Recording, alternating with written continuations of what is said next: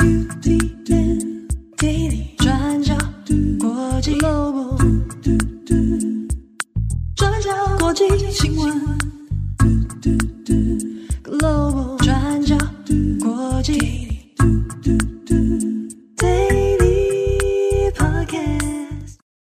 大家好，欢迎收听 UDN Global 转角国际 Daily Podcast 新闻，我是编辑慧仪，我是编辑木仪。今天是二零二三年五月十九号，星期五。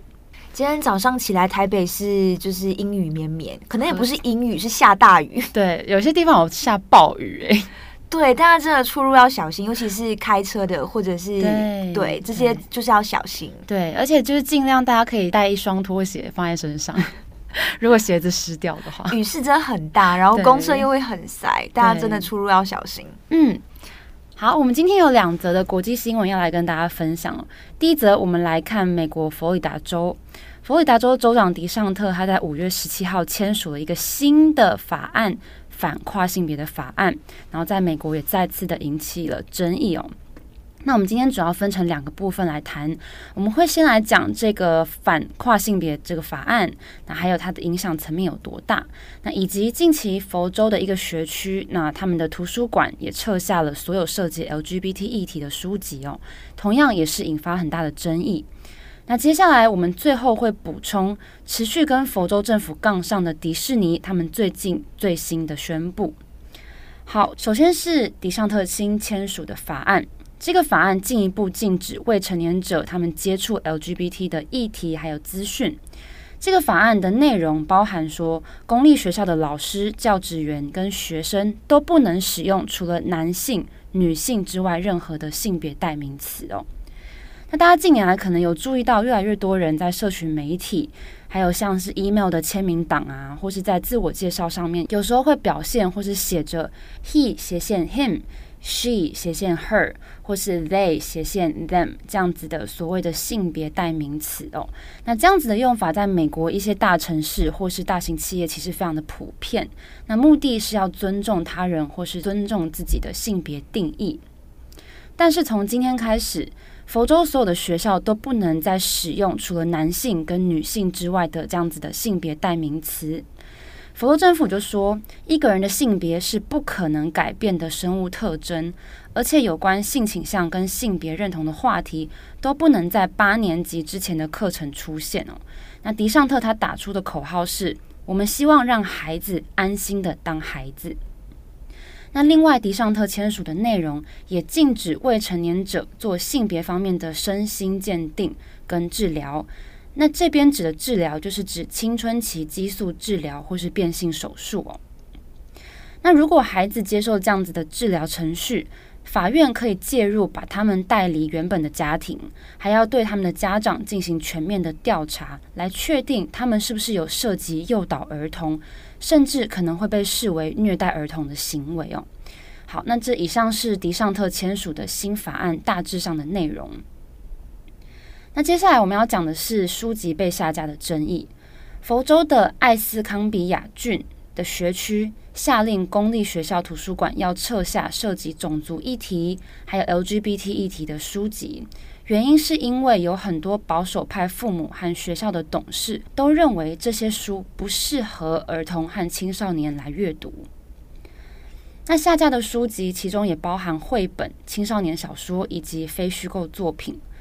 我们在这边列举几个比较知名的作品，包含企鹅兰登书屋出版的，也是由诺贝尔文学奖得主托尼·莫里森他撰写的《最蓝的眼睛》，还有美国作家萨法尔的小说《Push》，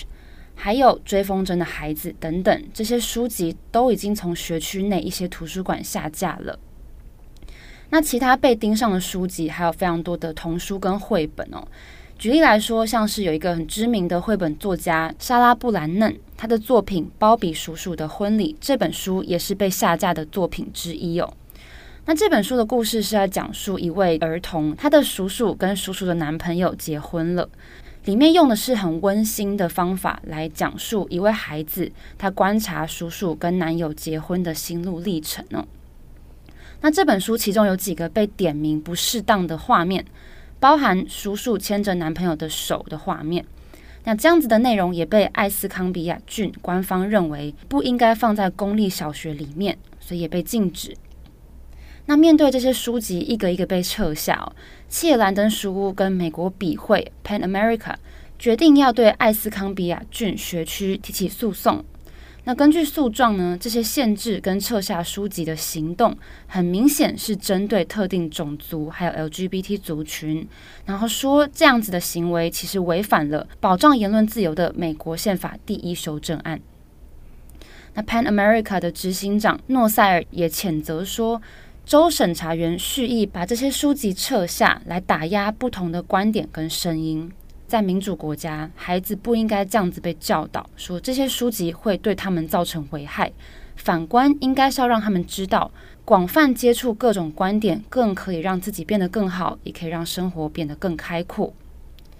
好，那这场诉讼正在进行当中，未来有新的进度，我们也会再跟大家更新。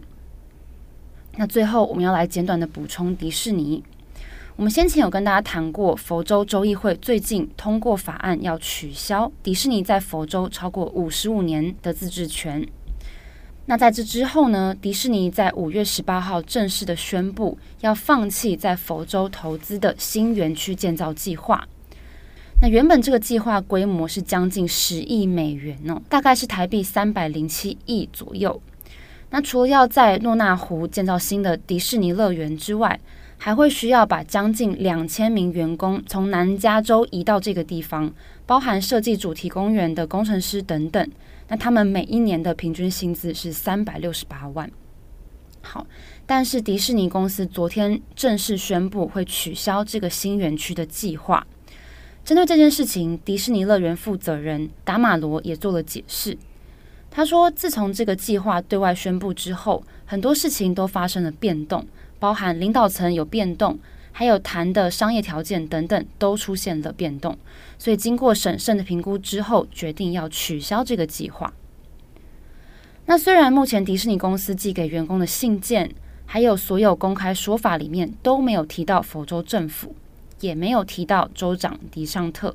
但是迪士尼跟州政府最近的斗争更加的升级了，尤其是在自治权被州政府取消了之后。再加上迪士尼先前支持 LGBT、支持性别教育，也得罪了州政府，所以双方的交锋目前都在持续当中。所以，我们看到《纽约时报》他们也分析，这次取消新园区的建造计划，不排除跟州政府有所关联。那迪尚特本人得知这个消息之后，则是说，这个计划本来就没有把握会实现。再加上迪士尼最近遇到严重的财务状况，所以取消这个计划，他并没有很意外。好，那以上是佛州有关多元性别的争议事件整理，以及迪士尼的新进度。好，那今天的第二则，我们也要讲美国，也就是美国的蒙大拿州要全面禁止 TikTok 的新闻。那在美国时间星期三十七号的时候，美国西北部蒙大拿州州长吉安福特签署了一项法案，那就是全面禁止在蒙大拿州下载 TikTok。那理由是要避免中国利用民众的情报。那这也让蒙大拿州成为全美国第一个禁用 TikTok 的州属。那这个禁令预计会在二零二四年一月一号生效。那我们来看一下这个 TikTok 的禁令是什么，那以及在美国实际上到底可不可行，会碰到什么事情？那在美国的 TikTok 用户呢，目前有一点五亿。那事实上，整个美国在过去几年对于 TikTok 有很多的讨论。那例如，美国前总统川普就曾经下令要在全美国禁止下载。TikTok 还有 WeChat 微信，那但是这个禁令呢，到最后是被法院叫停。那后来拜登上任之后，美国联邦政府也落实禁止在政府公务设备上面下载还有使用 TikTok。那最近一次，也就是三月的美国听证会上面，TikTok 的首席执行官也面临长达四个半小时的问询。那在这个听证会上面，焦点之一，也就是中国到底可不可以获得这些美国 TikTok 用户的资讯？那当然对此，TikTok 是否认的，那就表示呢，TikTok 从来没有被要求，也没有向中国政府提供任何美国用户的资讯。那所以从这几年，我们都可以发现，其实越来越多的美国议员还有州政府官员都开始关注 TikTok 的使用哦。那甚至其实也有呼声，那表示呢，应该要在全美国禁止 TikTok。好，那现在蒙大拿州已经率先提出来了，我们来看看这个禁令实际上是什么。那其实也就是规定，在二零二四年一月一号之后，在蒙大拿州内。Google 还有苹果的应用程式商店都不可以提供用户下载 TikTok。如果违规，一天就会被判罚一万美元，相当于新台币三十万七千元。但是呢，对于使用 TikTok 的个人就不会受到任何的惩罚。禁令提出来之后，也引发不同的辩论，尤其这到底有没有违反美国宪法第一修正案哦，也就是言论自由。那现在呢，蒙大拿州就有五位 TikTok 的用户就向联邦法院提起诉讼，那指出这个禁令是违反了第一修正案的权利。那包括 TikTok 在内，其实也有发表官方的声明，那认为新的禁令会侵犯第一修正案，并且表示会继续努力捍卫民众使用 TikTok 的权利。我们来看一下。简单来说，美国宪法第一修正案就是广泛的去保障人民的宗教自由、言论自由、新闻自由等等的基本权利。那这个修正案是位居权利法案之首，所以可以知道，在美国是非常重视言论自由到底有没有被侵犯。所以这也是 TikTok 禁令出来之后延伸出来一个非常重要的关注点。而且不只是 TikTok，还有 TikTok 用户本身。美国公民自由联盟也发声明指出，那除非对国家安全有严重或者是立即性的威胁，否则政府不可以禁止像 TikTok 这样的通讯平台。而且，就算如果 TikTok 真的对国安造成危险了，那全面性的禁止也不是唯一的解决办法。那这是公民联盟的看法。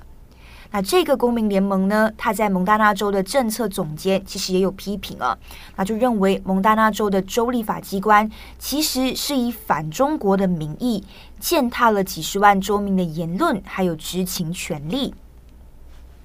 好，这是目前的舆论风向。那我们也来看看，只在蒙大拿州禁止下载 TikTok，在技术层面上面是不是可行的？那蒙大拿州的禁令是要 Google 还有苹果的应用程式商店不可以在蒙大拿州内提供用户下载 TikTok。那关于这一点，苹果还有 Google 目前都没有评论，但是我们可以看看相关业者的说法。